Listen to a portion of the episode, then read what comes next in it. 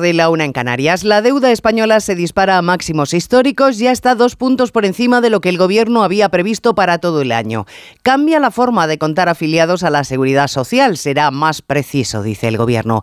Y de la mano del rigor desaparecen las comparecencias del ministro Escriba, habituales a medio mes. A ver si es que ya no se va a poder sacar tanto pecho de la creación de empleo. Pero todo queda de lado porque el aborto ha entrado en campaña el Gobierno manda un requerimiento a una comunidad autónoma para que cumpla un protocolo que una parte del Gobierno de esa comunidad dice que no existe y la otra sí. El Partido Socialista ha encontrado un filón y no va a soltar la presa porque el chicle sabe demasiado bien como para que el Gobierno renuncie a estirarlo todo lo que pueda.